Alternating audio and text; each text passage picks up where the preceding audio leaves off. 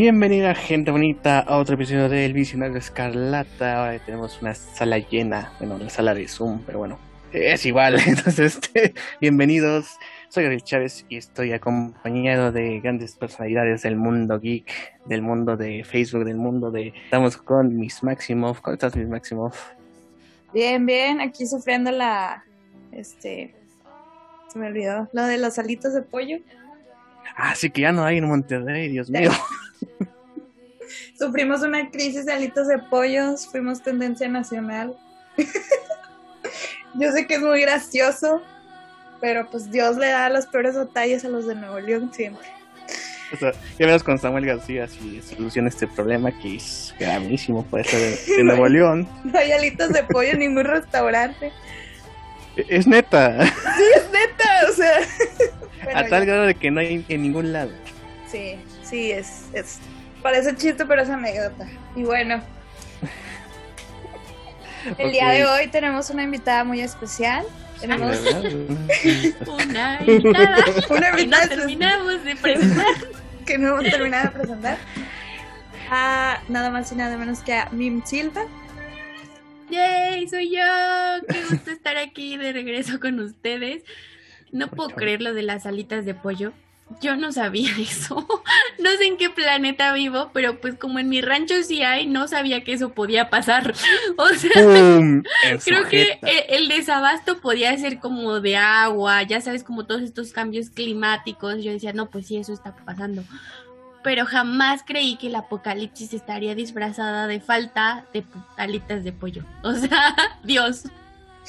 Lo sé, lo sé, lo sé. Es, es demasiado chistoso, pero pues el lunes amanecimos con esa noticia de Nuevo León.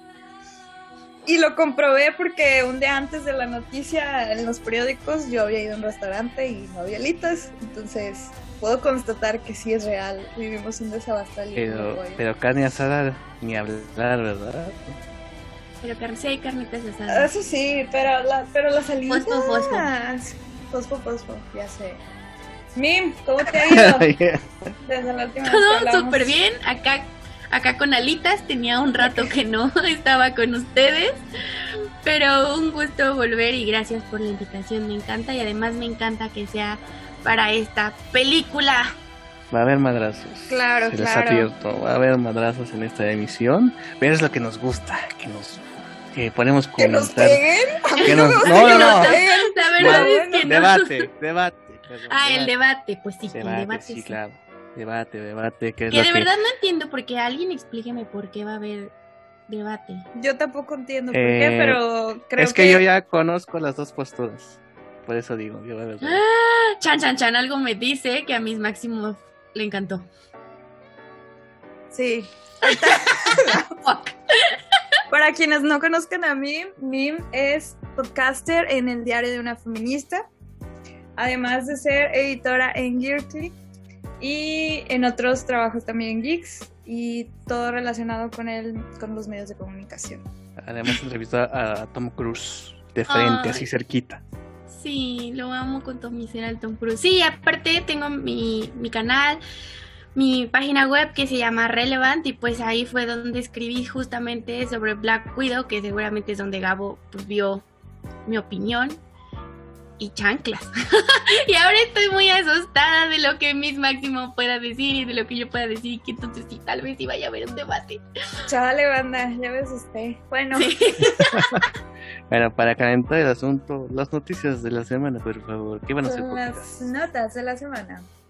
Pues nos levantamos con la triste noticia de la muerte de Richard Donner, quien fue productor de varias películas de superhéroes, eh, principalmente estas películas de Superman, donde... Ay, se me olvidó su nombre. Christopher Reeve. Christopher Reeve, siempre le, siempre le cambio el nombre a ese señor, donde Christopher Reeve aparecía. Eh, una persona que ha impactado mucho en, en estas adaptaciones de superhéroes al cine.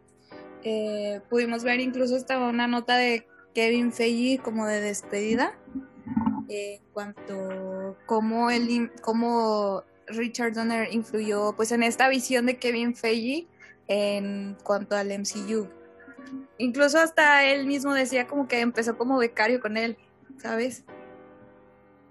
Está, está padre eso. Además de Chardonnay, pues es el que hizo, que, no, que dio prácticamente la clase de cómo se hace una película de superhéroes en un momento en donde nunca se pensaba que se podían hacer, en un momento en donde que se peleó con estudios, se peleó con las, el asunto de efectos especiales, se peleó con todo y, a, y, a, y, ante todos para sacar una de las grandes películas de superhéroes que, que existe, que es Superman que la verdad, si no la han visto, pues es casi obligatorio verla para poder entender muchas de los tropos o de muchos de los homenajes que a veces hay en estas películas de, de cómics. Y la verdad también dirigió Arma Mortal. No, eso no sabía, ¿eh? No sabía que había llegado Arma Mortal. Y esas me encantan a pesar de que pues, son, no, no, no es el, el, la gran saga de películas de acción, pero No me manches, gustan mucho. Ah, claro, A ver pero en Navidad. Navidad. Son películas clásicas navideñas que debemos An- ver.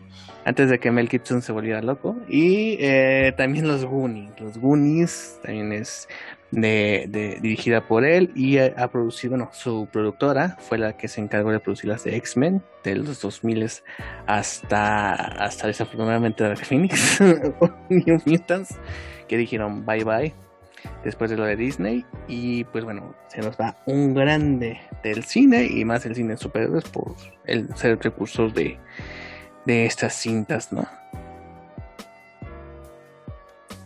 Y bueno, entre otras noticias tenemos también pues, eh, pues no sé si relevan, tan relevante, pero pues se venía a venir. Relevante. hashtag en, en- en- engarzado. Este, pues que DC, tanto DC como Marvel Studios, DC Films y Marvel Studios no van a participar en la San Diego Comic Con 2021 en su pues em, versión virtual. No van a estar participando. Se veía venir por Esa ya no cuenta, esa versión. Esa... ¿Esa versión no o sea, ya después de la última noticia dices, ay, no, como que, pues no, no, no está tan chido. La verdad estuvo muchísimo mejor el evento de DC Fandom. Este, si tuvieron oportunidad de verlo, estuvo muchísimo mejor. Yo creo que hasta los chavos de la crítica geek hicieron mejor cobertura que- de, de ese evento. Es decir, que- demasiado. que, el- que, que en la San Diego Comic Con. Y pues nada, y pues Marvel Studios con el evento de la. Ay, ¿cómo se llama? El D23. 23. D23. Este, pues que realmente era una exposición para los inversores. También estuvo muchísimo mejor que la San Diego Comic Con virtual. Pero pues, Todo es mejor que la San Diego Comic Con virtual. virtual. Hasta la mole es mejor que la San Diego Comic Con virtual. No sé, nunca he ido a la mole, pero bueno, eso es otro tema. Vaya, mis Máximo, hoy sí traes unas de bien tristes. Sí, la verdad sí. Traigo puras notas tristes, perdón. Bueno, Está como antes. sí, es que las alitas de pollo pusieron depre. Bueno. Y tenemos también la noticia. Bueno, no es una noticia como tal, eh, fue más. Es como un, report, eh, una, un reportaje. Kevin Feige habla sobre que ya no van a existir estos, con- estos dichosos contratos tan extensos que había con los actores de Marvel. Eh, él comenta que ahora pues se va a trabajar ahora sí que bajo proyecto y pues que cada actor que quiera ser bienvenido a volver a trabajar en el MCU, pues este se espera que los o sea que sea pues ahora sí que, que los actores estén interesados y no tanto que estén eh, en el MCU por cumplir un contrato, ¿sí? Que era algo que ya veníamos platicando en episodios pa- pasados del podcast sobre, pues, Elizabeth Olsen, que Elizabeth Olsen ya estaba así como que tipo bajo proyecto y pues no sé, me parece como, como que ha de haber habido quejas, quién sabe de quién, pero pues, No, Pues yo creo que de tu tío, el Robert Downey Jr., ¿no? Pues hubo un momento que hubo una queja Pues sí. del elenco Porque de ese, ese dude se quiso ir desde hace muchísimo, pero pues era el que jalaba y no lo dejaban ir. Entonces, o sea, porque sí recuerdo que, que varias películas, creo que después de Los Vengadores, Era como, chale, ya no quiero estar. Y no sé si supieron, pero por ejemplo, la escena que en donde dice yo soy Iron Man de Avengers Endgame, él no la quería filmar. Porque, o sea, ya, ya habían terminado de filmar toda la película. Se les ocurre como, no manches, estaría increíble que dijera esto. Tenían que volver a film, a filmar. Y y Robert Downey Jr. estaba como, ya, por favor, no quiero hacerlo, sáquenme de aquí y lo volví a hacer, pero pues yo creo que por ahí va esta cosa de, bueno, si quieres estar, ¿eh? Y si no, o sea, a final de cuentas, pues el MCU está consolidado. ¿Quién sabe cuánto aguante así? Pero... sí, de hecho, ahorita que lo mencionas, me acuerdo que para antes de la filmación de Civil War ya estaba como ese, ese rumor de que Robert Downey Jr. ya no quería volver y fue como que cuando lo volvieron a negociar con él para Civil War y las otras dos de Avengers que faltaban. Pero pues está mejor así, la verdad, por proyecto. Pues sí, le das más chance a los actores de estar en otros lados. También, también, si quieren estar ahí, pues van a eh, querer negociar con el estudio y todo ese punto. O sea, hay muchos actores que han dicho, pues sí, estaría en este proyecto por mucho tiempo más. Y bueno, creo que es un término de cortesía también. Todo bueno, es que el asunto del. Y es que ahora vamos a platicar cuando entonces con Black Widow. Es que el asunto también de los contratos se refería también con este güey Ike Perlmutter, que era el CEO de Marvel, que era un güey que como que los quería este, agarrar cuando estuvieran baratos o algo así. Y pues hacer su contrato sin querer, sin necesidad de aumentarles el sueldo. Entonces ahí fue una plática mañosa que, hubo en esos tiempos, que hubo ese conflicto después de Avengers, que no más ganamos una millonada y nos van a este, pagar más, también fue esos dos conflictos. Entonces yo creo que de ahí también va ese punto, ¿no? Ahorita también cuando rumorearon que Brie Larson había firmado por cinco películas o seis, dije, dije no, yo no, yo no firmé para dos ahorita, ya después veremos. Pero pues también ese es el asunto, ¿no? Así como que darles la confianza de que van a querer regresar con el proyecto adecuado. Y sabes que también sobre todo como empresa, ¿no? O sea, no creo que, o sea, al final de cuentas es una industria y ven por el dinero.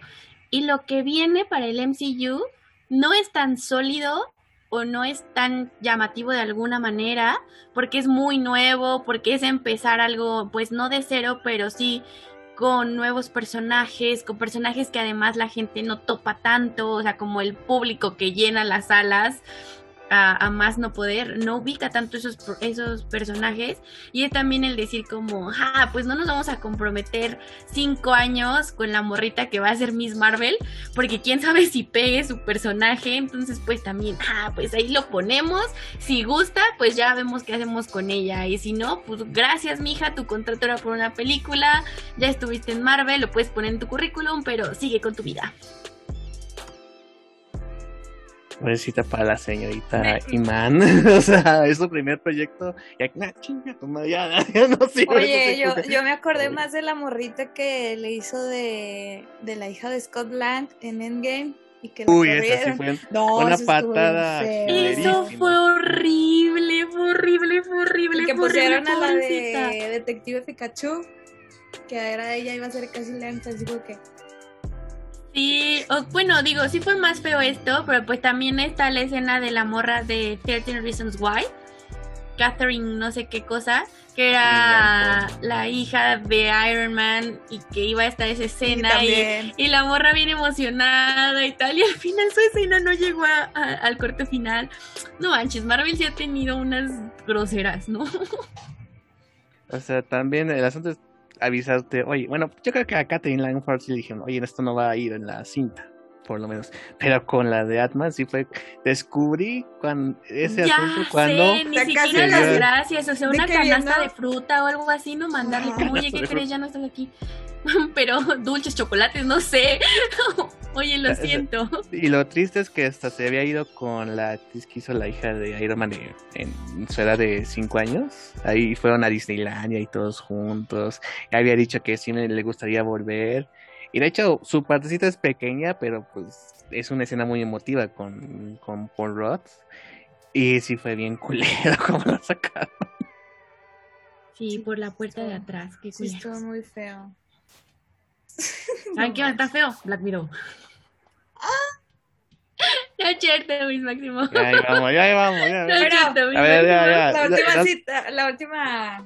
La última noticia antes de entrar a esto. La última nota de la semana antes de agarrarnos a fregadajos. Pues Con alitas de pollo. con alitos de pollo.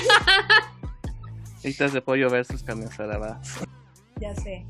Y pues nada, más que pues tuvimos un primer vistazo a no- a la primera serie animada del MCU, What If. Eh, pues es un proyecto que, que, pues a quienes alguna vez hemos leído cómics, eh, conocemos, estamos familiarizados con el concepto de What If. Y pues creo que es una oportunidad súper chida para ver pues todas estas historias alternativas sin tener que quebrarnos tanto, tanto la cabeza. Eh, yo en lo personal, con todo lo que estamos viendo con la serie de Loki, eh, yo no creía que la serie What If fuera a estar realmente conectada con el MCU, pero ya viendo la serie de Loki, eh, sí va a estar conectada al MCU. O sea, pensé que iba a ser como un punto y aparte, ¿sabes cómo? Pero ahora Sí. sí va a ser esto que eh, sí puede repercutir en futuras películas. Bueno, Va a salir Mephisto. sí, ahora sí vamos a tener a Mephisto. Claro que no. A Kang va a salir también ahí. Y una vez vamos a tener a Galactus.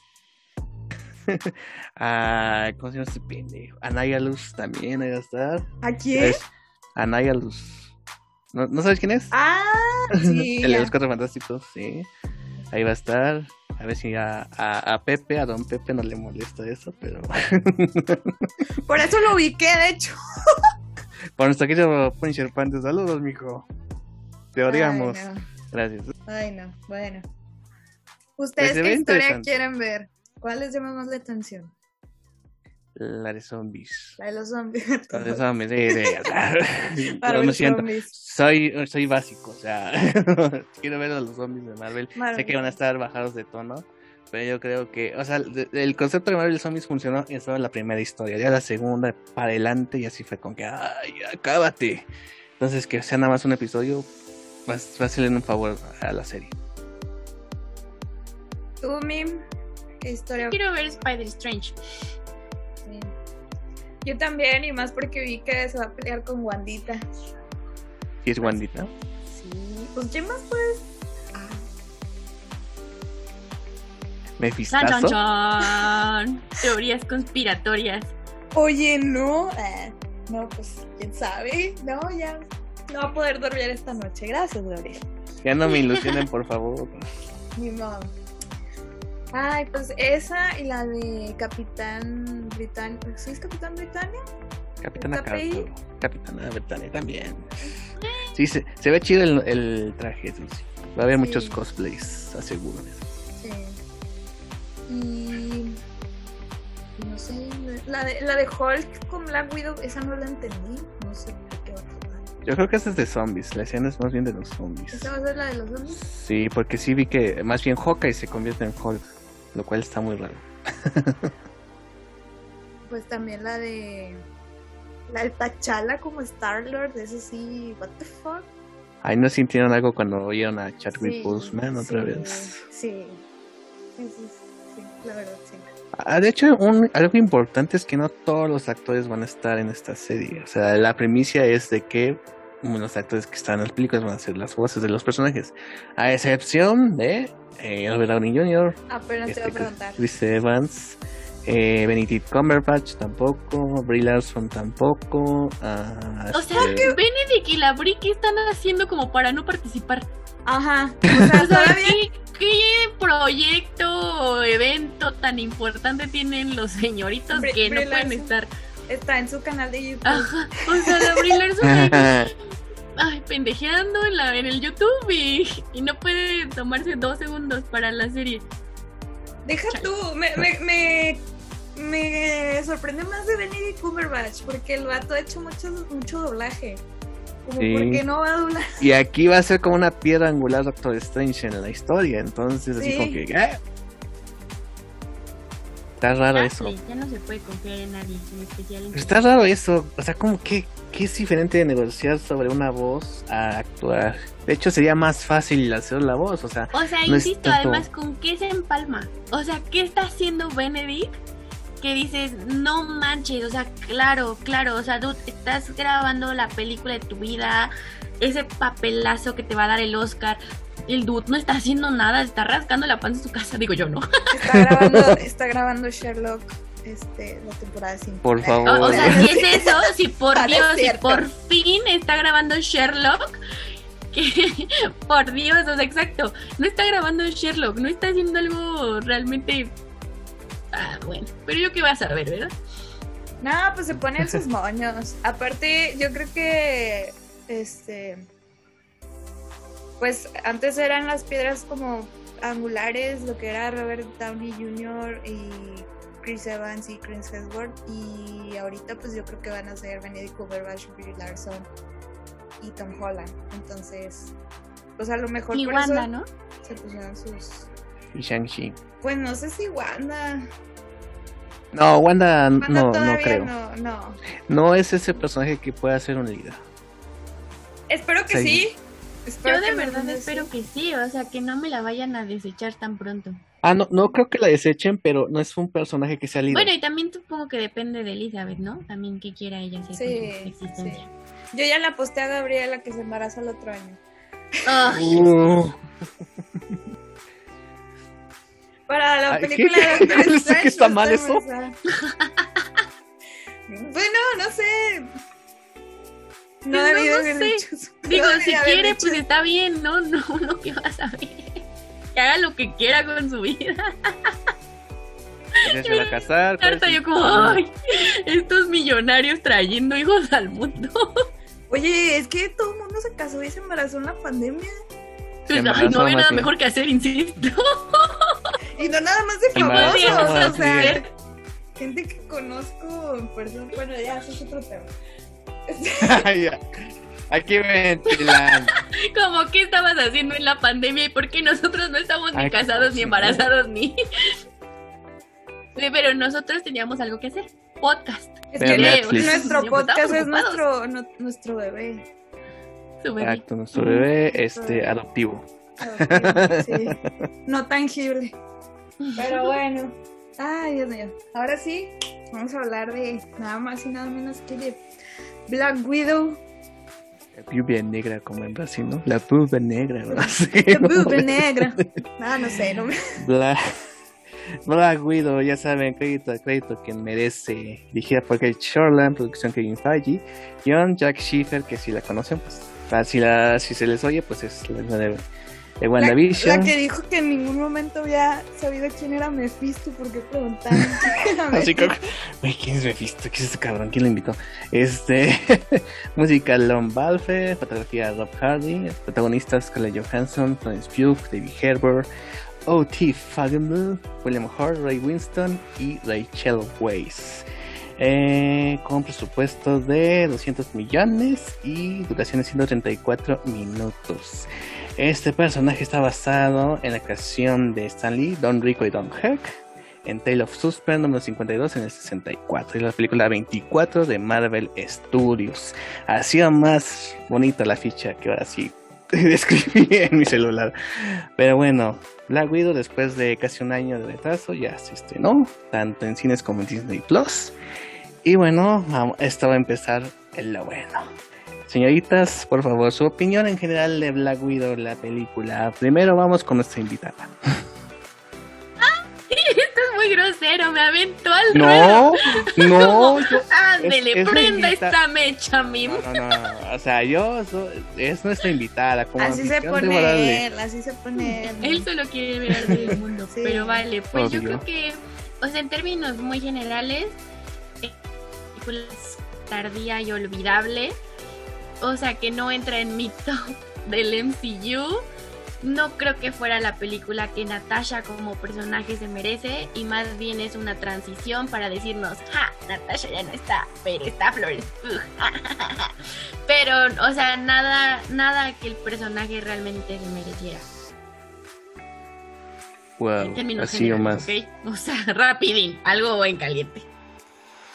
Ok, nuestra querida Miss Máximo, por favor, su opinión general de la cinta. Pues a mí en lo personal, eh, yo la verdad no esperaba así de que tú digas, uy, con muchas ansias la película de Black Widow. No. Scarlett Johansson es una actriz que sí admiro mucho su trayectoria, pero en sí yo nunca, mm, no sé, Black Widow no, nunca fue así como que mi preferida. Sí me cae bien, pero no, no, nunca fue así como que mi preferida.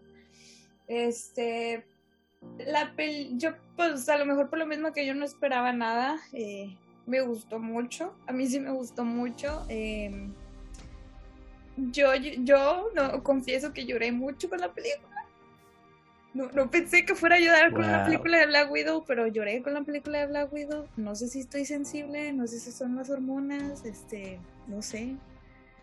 Pero me, me encantó eh, la película, me encantó cómo eh, supieron llevar como esta trama de la familia. No tanto con la cuestión de sus papás, pero sí entre la interacción entre Yelena y Natasha me, me gustó. Y pues como les digo, yo nunca pensé que lloraría con una película de Black Widow, pero lloré con una película de Black Widow. Yo también estoy sorprendida. ¿Puedes saber en qué momento? En varios, de hecho, eso es lo peor. Yo, yo, o sea, yo quiero saber, porque además digo, yo, yo lo hablaba con una chava que también es súper fan de Black, o sea, pero ella sí es muy fan de Black Widow. O sea, ella desde antes estaba como, por favor, hagan una película de Black Widow. Ella era esa intensa. Y así es que me encantó, la amé, no puedo ser nada subjetiva. Y siento que para eso son estas películas, o sea, no para mamoncitas como yo que dicen, ah, no, guacala, pero, pero sí quiero saber en qué momento pues sintieron como tanta sensibilidad. Pues te digo, fueron, realmente fueron en varios. Este, gente, eh, si no se han dado cuenta, esto va a tener spoilers. Eh, Spoiler alerts. La primera escena, pues yo creo que la, fue, fue la transición donde se despide de Yelena, donde están de niñas y Natasha y Yelena se despiden. Este, ahí empieza a chillar. Y otra transición, bueno, otra escena donde también lloré mucho fue donde hablan sobre que a todas las tenían como, es, o sea, que todas las viudas las tenían como esclavizadas y eran como pues, prácticamente robots. Sí, como, ajá. Ajá, entonces a mí, digo, yo sé que no es la intención de la película, yo sé que no es la intención de Marvel, pero sí se me vino así la mente como, ay, tráfico de personas, ¿sabes? Entonces eso a mí la verdad sí me tocó mucho el corazón. Eh, bueno, porque fue lo primero que pensé. Obviamente no es la intención de la película, ni la intención de Marvel. Este, y pues también A ver, yo también lo pensé, pero yo pensé como, vaya, lo están rebajando un chingo. O sea, no, no me encantó que si por ahí iba la cosa, lo hicieran de esta manera. Porque yo también lo pensé y dije, claro, trata de personas. como muy soft. Ajá, light, pero ajá. bien light, bien sin tomarse el tema a la ligera, como la seriedad del tema fue como chanclas, o sea, mejor no lo hubieran hecho, ¿eh? O sea, me hubiera sentido un poco mejor que no lo tocaran, pero, o sea, más bien a ti te hizo como sensibilizarte y a mí me hizo enojar como, ah, ¿por qué están haciendo eso? Como no lo están adaptando bien, sí. Ajá, exactamente. Sí. Sí, pues es que a lo mejor por lo mismo, o sea, te digo que pues explícitamente no lo van a decir porque pues es una película para niños.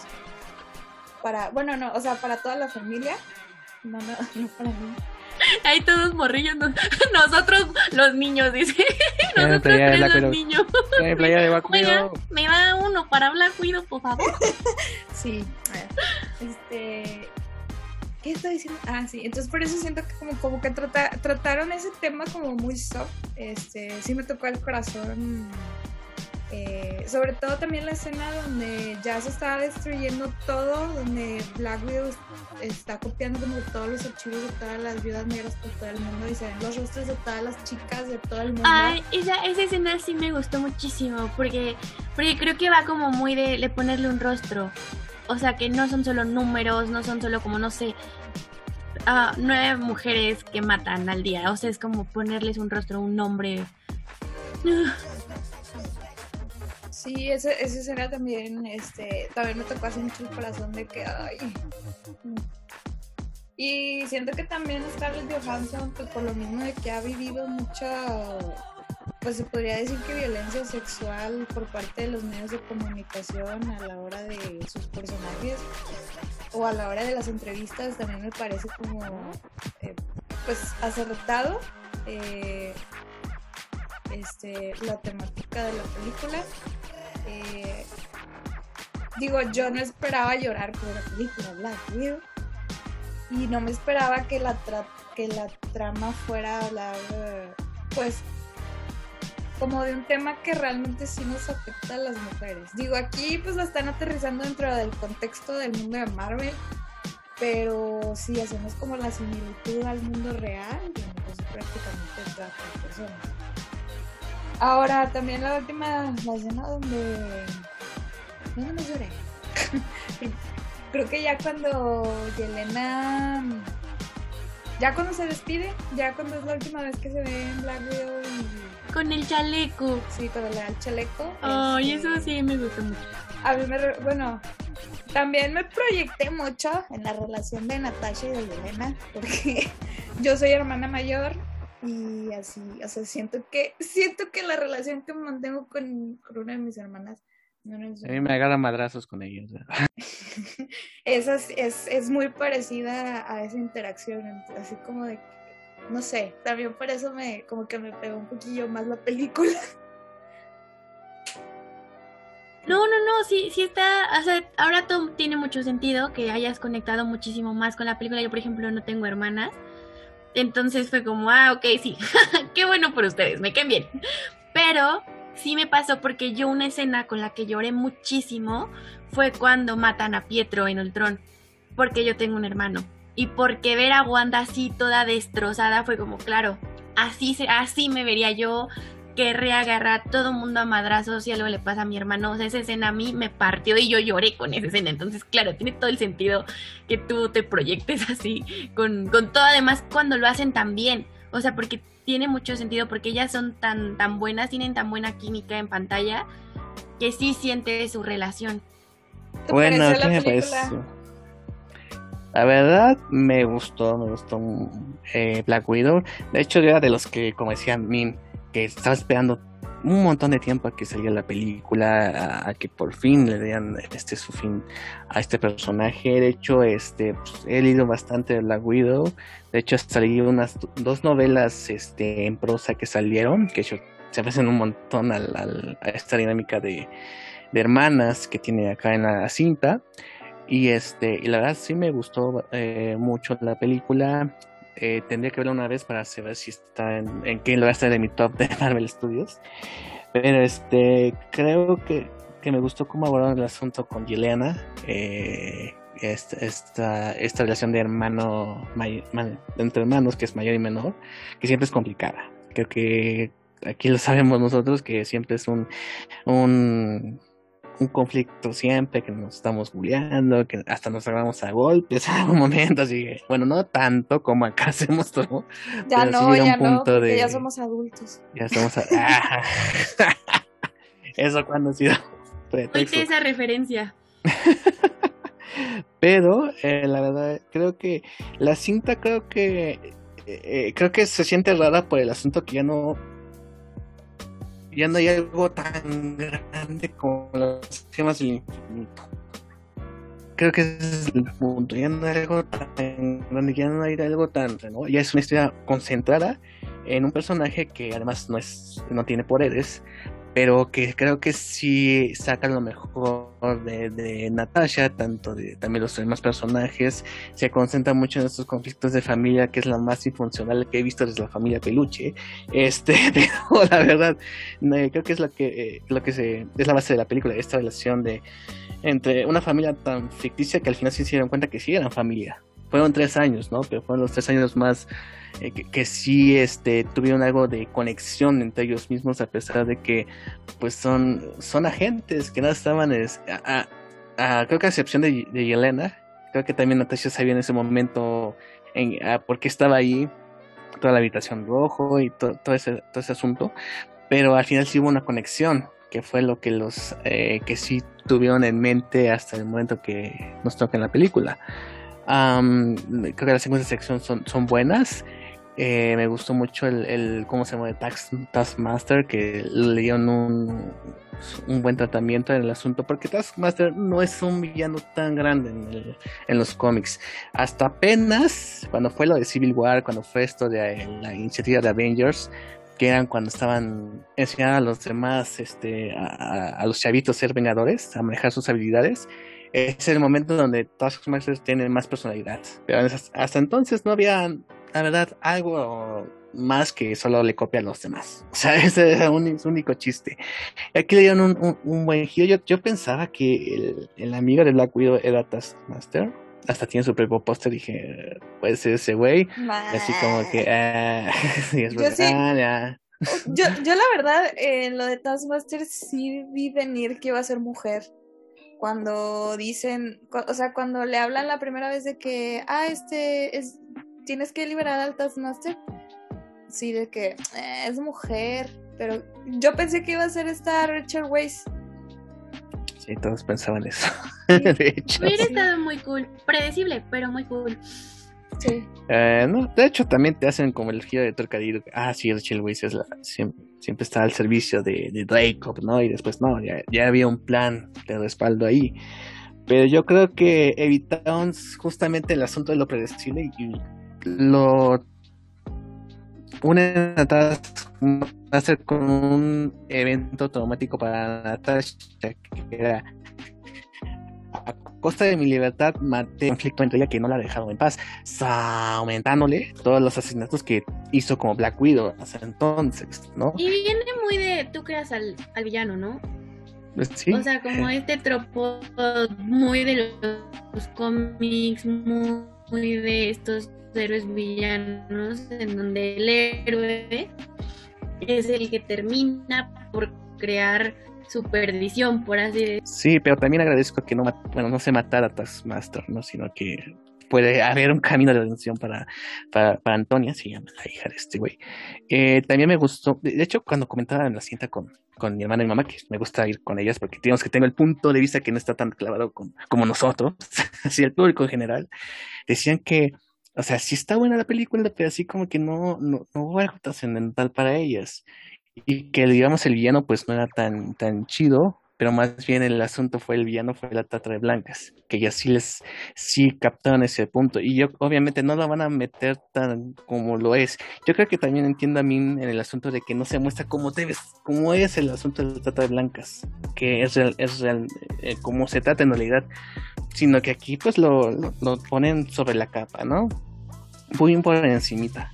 Pero yo creo que sí, eh, en algunos casos sí da ese clic con, con, la gente y es algo que pues sí, y, de hecho en la escena con Deiko, cuando están Natasha y, él solos, sí es un poco incómodo porque está este güey así como es, en este mando de poder, así como que esta vida no va a hacer nada y así como que yo puedo, yo puedo hacerle lo que quiera si quisiera, ¿no?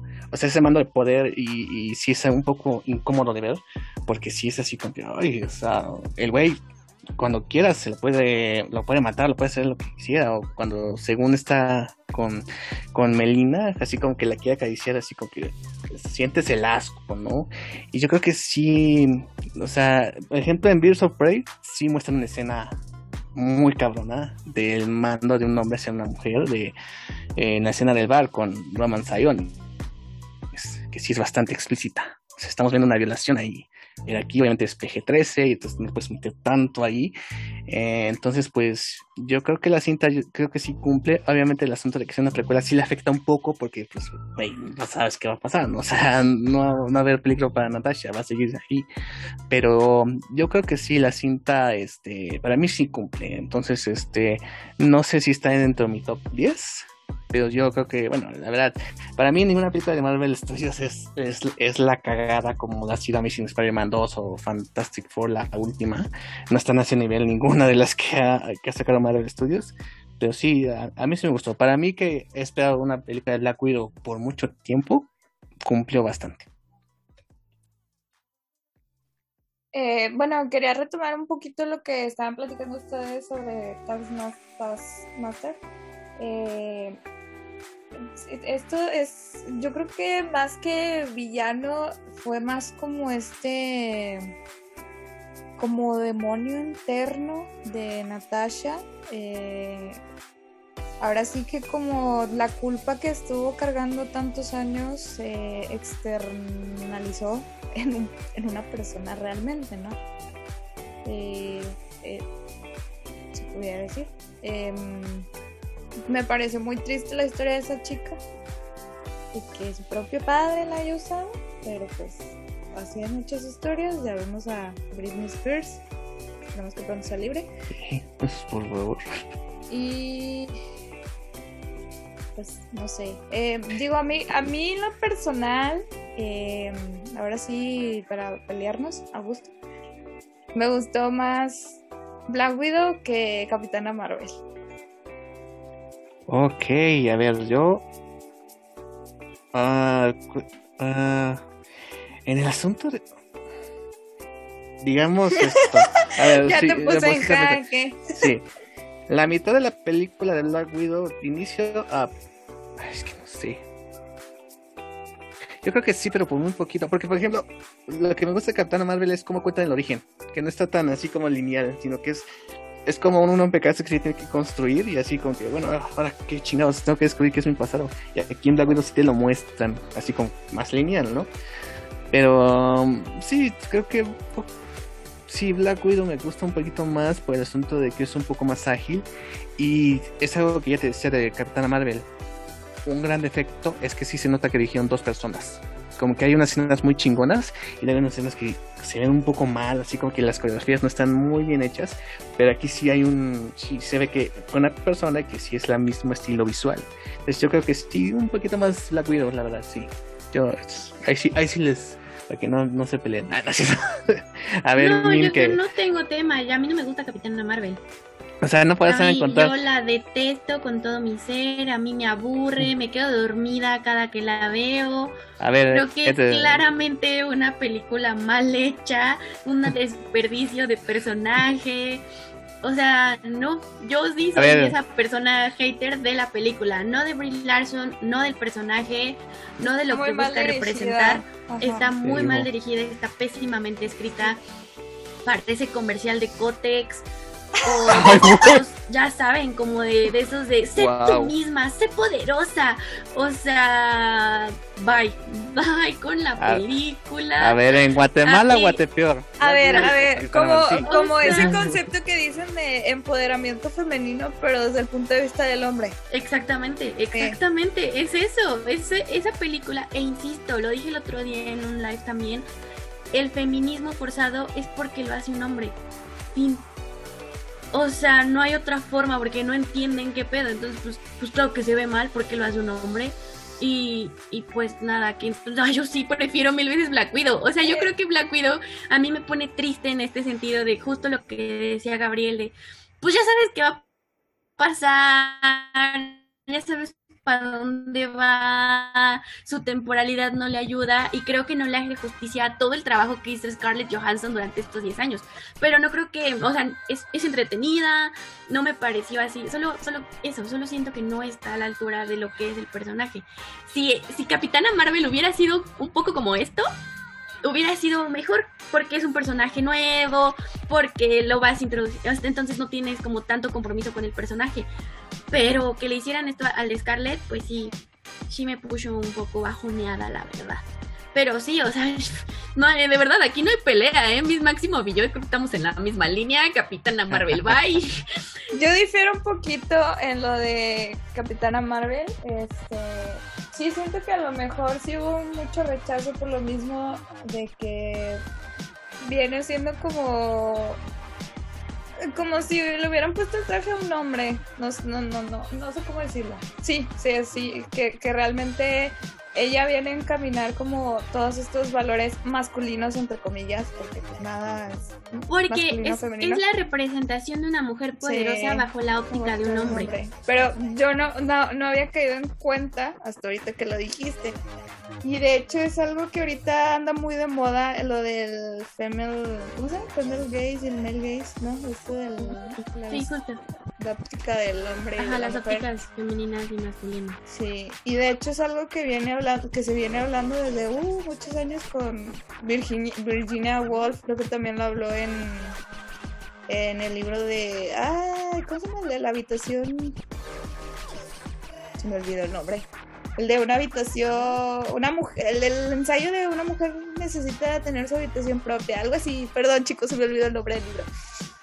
Que, que habla precisamente, desde ese entonces habla de eso, de que los personajes femeninos escritos por hombres no se sienten naturales, se sienten acartonados. Y cuando ya una mujer los escribe, este, ya realmente los ves como un ser humano sobre todo eso. Y creo que en Black Widow también lo podemos notar mucho. Porque ya. Bueno, ya. Sí, sí, porque además, o sea, hay que decir que la historia, o sea, creo que el primer guion lo hizo una mujer, pero lo terminó de planchar un hombre. No me acuerdo cómo se llama el guionista. Jack, Jack Schiffer. Jack Schiffer, que fue showrunner de WandaVision, fue la primera. guionista, ajá e insisto, o sea, no es como de que los hombres no puedan hacerlo, que no queramos que ellos escriban historias, pero es muy notorio.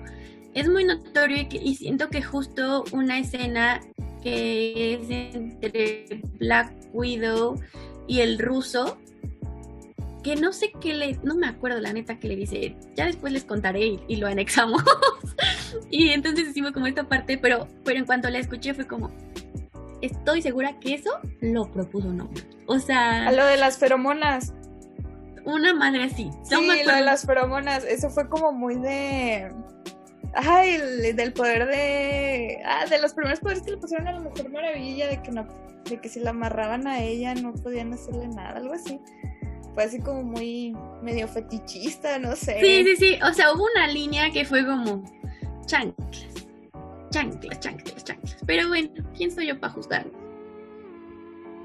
Bueno, este, bueno, no, aquí ya te dejamos hablar, Gabriel. Sí, no, no, no, está, está, está bien, porque, a ver, eh, quiero no cagarla, pero la voy a cagar.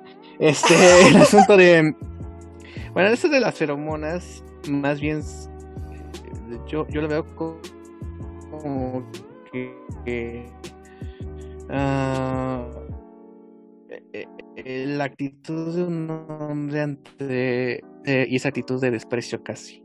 Entonces, ah, lo estoy mal, no, no, quiero esto, espero que me corrijan si estoy eh, equivocado, pero sí, me se me hizo, o sea, que Black Widow, que es una mujer que lo, ha demostrado, sus capacidades y todo ese, asunto, se con este cabrón que en dos patadas lo mata y no le puede hacer nada. Si es algo así como que sí sentir eh, como como en la vida bueno como me ha tocado escuchar y ver asuntos de ese tipo de que o sea si o sea si la víctima puede es tan fácil este eh, que se que escape ese asunto o, hacer una cosa para parar esa violencia y pero por alguna razón no no puede. Y eso es por decisión de así. Algo que la detiene, no puede dar el siguiente paso. Y esa es una escena que así sí me chocó a mí, así, pero así como de, ay, o sea, le digo, te digo esto de la incomodidad, así de ver una escena así como que, ay, así como que, ah, sí, sí he, sí he presenciado y sí he escuchado historias de ese tipo, de, bueno, o sea, puedo, cuando quiero puedo parar esto, pero por algo no, sigo en ese, en, ese camino, ¿no? Para mí sí fue una escena que, bueno, es relacionarnos, pues ya. Esa es cuestión de, guion y son cosas de ese tipo, pero sí lo que representa la escena para mí sí fue poderoso. Ah, yo estoy mal. Eh, de hecho, como dice mis próximos, ¿no? Ah, lo relacionamos con cosas. Ay, perdón. Es que realmente es como este juego de abuso de poder. O sea, porque realmente es un abuso de poder, del yo te puedo controlar y tú no me puedes hacer nada. Y es la satisfacción de ver cómo la víctima este, pues está impotente. Exacto. Tú, tú lo explicas mejor. Sí, y creo que es una gran analogía, pero a mí me sigue sin terminar de convencer. Porque como está muy, o sea, siento que tiene temas muy fuertes, sociales, que como toma tan a la ligera, entonces los vuelve tan fantasiosos como esto del control de personas. Y entonces, y lo del antídoto, y yo, chaclas, el antídoto, o sea, como, ¿saben? Como polvitos de mago barato. Y yo, bueno, o sea, hay varias cosas que, que o sea, varios elementos que componen a la película que a mí no me terminan de convencer insisto, además para el personaje que es. O sea, en cualquier otro momento, tipo hubiera sido un Ant-Man, que cuando entró al MCU, o sea, neta, pues no esperabas nada de la película. Mucha gente que no lee cómics no tenía ni idea de qué onda, qué pedo con ese güey. Entonces era como, ah, claro, pues estuvo chido. Está cagada la película, te ríes un ratito. Scott Lang, es en Paul Rudd, ajá, Paul, Paul Rudd es muy divertido. Entonces hubiera funcionado el tener este tipo de elementos, o sea, que siento que el, nivel de Black Widow está como en Ant-Man y no es lo que se merecía el personaje. Sí, sí, sí, te entiendo. Como que, pues por haber sido una de los seis Vengadores principales, como que me merecía Exacto. O sea, tratamiento. O sea, no veo la película de Thor siendo esto. Ah, la, de todas las veces ahorita. Bueno, la dos sí. Ah, bueno, y Ragnarok, quién sabe, pero. Ah, Ragnarok es una belleza. Este, o sea, todo el mundo. tanto Ragnarok? A mí no me termina de encantar Ragnarok. Yo creo que soy. No sabes que ya no me inviten a estas cosas. Creo que no me gusta nada. yo no sé cómo me digo fan. No te preocupes. Sí, sí, yo odio aquí, odio allá. es, parte de crecer. Es lo que tengo miedo yo. O sea, en el momento después decir estas cosas. Yo no, no quiero ser esa persona, no quiero ser Mr. X echando mierda de cada película que Mira, yo en algún momento en mi vida fui así y yo dije, necesito un descanso del MCU y se vino la pandemia, boca de bruja que tengo. Entonces, pues a lo mejor la gente necesita despejarse cada cierto tiempo de, de este tipo de películas como para volver no sé, agarrarles tomarles el, el amorcito. Sí, el amor. ¿Quién sabe? Porque, por ejemplo, a mí me gustó mucho WandaVision. Ah, también. Y hay gente que le cagó. y hay gente que la odia, ¿sabes? Yo de verdad fue como el primer... Esto no tiene nada que ver, pero tiene todo que ver, ¿ok, amigos? O sea, tengo, tengo un punto aquí. Que es mi negatividad. Y es que el primer capítulo de Loki a mí no me gustó. Me aburrió mucho fueron como, o sea, lo vi dos veces porque lo vi muy temprano y yo dije, ah, pues sí, no manches, tenía sueño, Mim, ¿quién te manda? Tú no eres una persona de mañana, entonces velo en la noche. Las dos veces me quedé dormida. Y entonces le dije a un amigo como, no manches, es que no me gustó el primer capítulo de Loki y eso me pone mal porque yo esperaba mucho Loki. Y fue como, o sea, es que te gustaron los primeros dos episodios de WandaVision. No tienes manera de que. O sea, no tienes aquí jurisdicción en esto. Yo. Sí, luego te. Como que te quitan. Pero no, dio todo. ¿Ya vieron? Y no el primer capítulo de los. Pues es, es, algo complejo. O sea, ya cuando se mueven tan diferentes las películas y las series, sí es algo complicado decir, bueno, me gusta este tipo de producto o no me gusta este tipo de producto. Entonces, así como que se, se devuelve todo nuestro. Ya ni sabemos que nos gusta, ¿no? Ya. Antes me gustaba el pozole, ahora ya no. Sí, pero. me gustaban las salitas y ahora ya no. Sí, ya no me gustan las alitas. Es que ya no León se tiene que adaptar a vivir sin alitas. Pero concuerdo mucho con mí. Es que si llega, o sea, me, pasó algo similar con la serie de Loki. Digo, a mí no fue así como que, ah, no me gustó. Sí me gustó, pero yo también tenía como que el hype más arriba. A lo mejor por lo mismo de que, no sé, siento que WandaVision me chupó todas las emociones, para todo en general. que ya con lo demás. Seca del alma. Sí, mejor seca del alma y de sentimientos. Como que ya con lo de Loki, pues, o sea, todo el mundo está de que no, este, el último episodio, el 5, todos estaban de que sí, estuvo bien chido, que no sé qué, no sé qué, estuvo mejor que todas las demás series y así como que cálmate, cálmate, cálmate. O sea, sí estuvo chido, sí tuvo muchas referencias, pero, este, pues tampoco Ajá, o sea, también este, cada serie es única en, en, en su clase, ¿no? Que es algo que vengo repitiendo como cuatro episodios que le digo a Gabriel. cada serie tiene, o sea, lo que me ha gustado con las series es que se siente ya realmente una personalidad. Y creo que también con la película de Black Widow, a pesar de que sí, ok, está ambientada en, en el universo de Marvel, sí siento que tenía su propia personalidad, su propio estilo. nos falta comentar la escena post créditos, que es Jelena ah, llegando a la tumba de Natasha, que sí se hay una tumba, gracias Gracias, si hay una tumba, hay algo en Natasha. Y, es lo pues mínimo que pudieron haber hecho por ella. Mínimo. Por favor. Sí.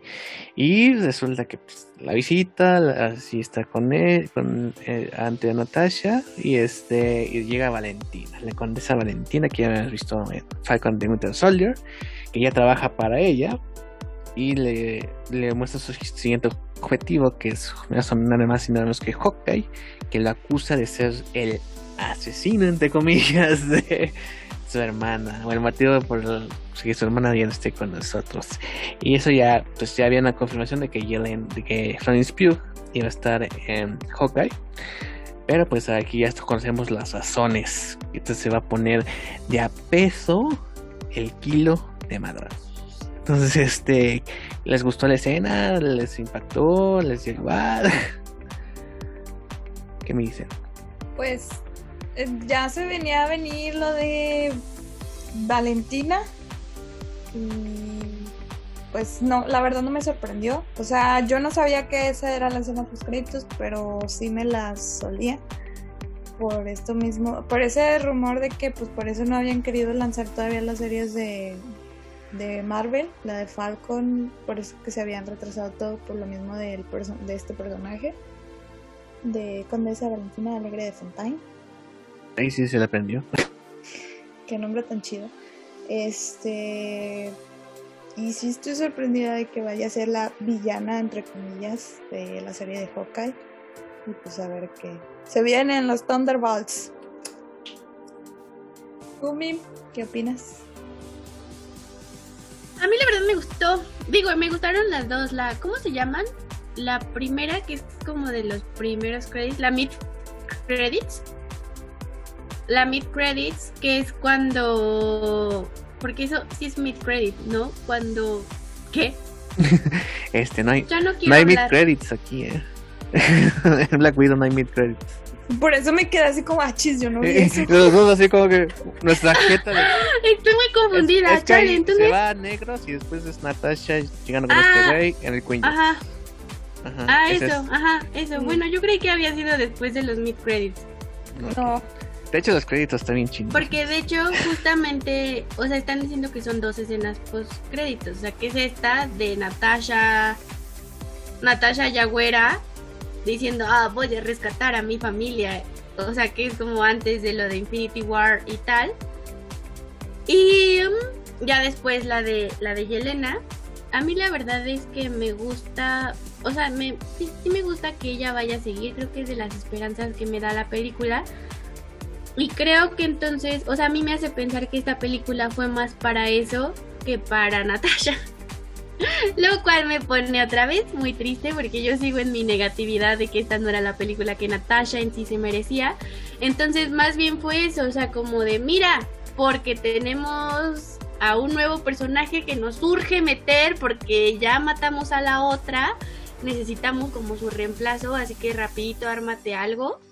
Y, que salga. Digo, afortunadamente para todos es Florence Pugh, que Jesús, o sea, esa señora puede hacer la película, el género, el personaje que le venga en gana y lo va a hacer de una manera magistral, porque además, o sea, muchos de los momentos cómicos de la película son por ella y no se sienten pesados, no se sienten como otra vez un un chiste malo, ¿no? O sea, se siente muy genuino. Me encanta el acento que hace como ruso le, o sea, le quedó increíble, yo súper se la compro, me parece como simpático, como tierno. Cuando se burla de Natasha por su pose de superhéroe, que además es algo que ya habíamos más o menos visto en Deadpool, o sea, es un chiste recurrente, pero que ella lo refresca y me da mucha risa, la verdad es que ella, ella me parece muy mágica, me encanta que la escena post créditos vaya sobre ella. No estoy tan segura de de lo que nos están planteando que va a ser, que va a ser ir en contra de Hawkeye. Porque no sé, digo, igual me da la, la impresión de que pues Hawkeye y la Natasha se contaban todo. No, o sea, ¿por qué el Hawkeye no sabría de Yelena o cosas así? No, o sea, no sé. O si solo va a ser como Yelena queriendo ir a golpearlo y él como, no, espérate, si, si yo sí te conozco, tú a mí no, pero yo sí sé de ti, o no sé, o sea, pero espero que le den una mejor bajada al personaje, eso es lo único que pido. Yo lo que pido es Yelena versus este Kate Bishop, por favor. Quiero ver esa pelea, Yelena versus Kate Bishop. No por lo que se imaginan, los dos personajes son muy chingones, la verdad. Y si son un se equipo van a después de a esto, la Kate Bishop. no, no sé, es, es que Kate Bishop es muy chingona en los cómics. Sí, eso, sí, es, es de mis personajes favoritos. Pero, no sé, o sea, ya viendo enfrentamiento cuerpo a cuerpo y pues que Kate Bishop va a ser como principiante, siento que se la van a madrear bien fácil. Yo creo que va a tener tiempo ahí Kate Bishop, porque pues desapareció Hawkeye. Y Ay, a pero era una rica, bueno. Sí, la manejan así como de que era, era la niña rica, Era la niña rica. eh, era white Pues es la verdad, amigos. Kate Bishop Yo- yo era white, sí, que- era no, es estos son niña pendejos. rica. Sí. Pues sí, era Pobre, porque quién. niña privilegiada. Pues no, que, hay que combatir lo que realmente pega a este maldito país. Los pobres. Ah, no, este. No, no, no, no, señores. Chale. Pero va a estar chingón, va a estar chingón. Sí, Bueno. insisto, o sea, espero que se ponga bueno, espero que a Yelena me la mantengan o la eleven si es necesario, o sea que, que, o sea que el personaje no decaiga y que mi Florence también pues aguante el estar en una franquicia así, ¿no? Porque ella viene como de más cosas underground, como más arte, más eh, Más ¿no? cine independiente. Ajá, más cine independiente y, y, o sea que igual, insisto, le sale súper chingón, pero pues no sé también cómo para ella como actriz esté siendo este este cambio porque pues ustedes saben, o sea, de verdad el estar en una película del MCU le- y, y funcionar le cambia la vida a los actores. Le cambia la vida a los actores, no, no sé si para bien o para mal, eso ya es algo que ellos deberán decidir. Pero espero que mi Florence pues aguante vara, que el público también no la tosigue. Y pues nada, que, que siga con todo en el MCU. Pues sí, esperemos que sí se formen los Thunderbolts con Yelena. O los Dark Avengers, lo que sea primero. Los Bueno. Thunderbolts, dije. Ah, nah, van a ser los Avengers malos. es lo que yo veo. Llámale Thunderbolts, llámale Dark Avengers. Van a ser los Avengers contrapartes. El Suicide Squad Esos son Guardianes de la Galaxia. Bueno, pues yo creo que acabamos por este episodio muy, muy, muy chido, lo tengo que decir, de Black Widow. Eh, en conclusión, dos partes nos gustó, una parte no le gustó. Usted haga sus conclusiones, este, pero eh, nos pasamos muy bien, que es lo que importa, que esté bien chido este programa, que es lo por que lo hacemos. Y agradecemos de corazón y profundamente a mí porque se nos haya unido, que haya tenido espacio en nuestra agenda, porque está ocupada, ahorita tiene que correr para otra otra participación. Pero Min, no te vayas antes sin decirnos tus redes sociales, por favor. Ay, no, yo siempre tengo espacio para ustedes en mi agenda y en mi corazón. De verdad me gusta mucho estar con ustedes, platicar, o sea, yo disfruto mucho, mucho hablar de esto, porque además ustedes sí saben más que yo en cuestión de cómics, entonces es como además me llena de, de sabiduría escucharlo. Es como, ah, mira, así sería en otra parte. Entonces, muchísimas gracias por la invitación. Esperemos que no tardemos tanto en vernos. Ah, yo aquí invitándome de nuevo. No, espero que me inviten la próxima semana. No, pero espero de verdad que podamos este, seguir compartiendo como estos espacios. Y nada, pues yo soy Mim Silva, me encuentran en Twitter como arroba mimsilva-bajo, en Instagram como arroba mimsilva doble-bajo. Y mi comercial es que soy podcaster en el diario de una feminista y también eh, estoy a cargo de Relevant, donde hablamos de lo más relevante del cine y el entretenimiento, por si gustan darse una vuelta y leer sobre toda mi negatividad. Que tengo hacia las películas últimamente. Es justo y necesario.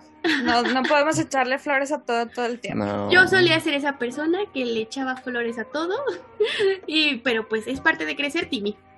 O sea que en algún momento Florence Pugh la va a cagar. Ay, ¿Estás diciendo espero eso? que no, espero de verdad que no. Y ni- yo creo, creo que sería Florence. Midsommar 2, Dan. Sí, por favor. ¿Quién sabe? Que, se, Muchas que hagan. Mujercitas 2. Otra, otra- Greta Gerwig haciendo otra película de mujeres blancas. ¡Ay! bien. Oye, hablando de eso. Se me pasó esa nota. Greta. Gerwig va a hacer, va a coescribir y dirigir junto a su pareja Noah Shem, no puedo pronunciarlo, Noah Shem, el que hizo ah, el del matrimonio. Van a hacer la película de Barbie Ajá. con Margot Robbie. Estoy impactada. Va a ser mejor que la de las Bratz, eso seguro. Sí, definitivamente. Bueno, Gabriel, tus redes sociales. Arroba loco Gabriel en Twitter, Instagram y TikTok. TikTok ya que pasamos los mil seguidores, muchas gracias. En facebook.com diagonal TTC y Top Comics Oficial en Facebook. También los videos de Mr. X en YouTube, también para que vean otro que se queja por todo y que ya no tiene alma. Muchas gracias, mi máximo, por favor, sus redes sociales. Me pueden encontrar en Instagram como Hi Miss Maximov, en Facebook como Miss Maximov. No sé quién demonios me compartió un meme que me revivió la página y ya tengo 3000 likes y muchas gracias por esos 3000 likes a persona que haya revivido mi página. Muchas gracias. Anyway, saludos. Eh, también el podcast lo pueden escuchar en Spotify, Anchor, Apple Podcast, Google Podcast, iVoox, Amazon Music y el blog los, eh, y estamos en la aplicación de Freaking en la, en la selección de personas de la aplicación de Freaking. Y gracias a Sí. todos. No vayan a la, a la habitación roja, por favor. No vayan ahí. Bye. Besito, bye. Bye.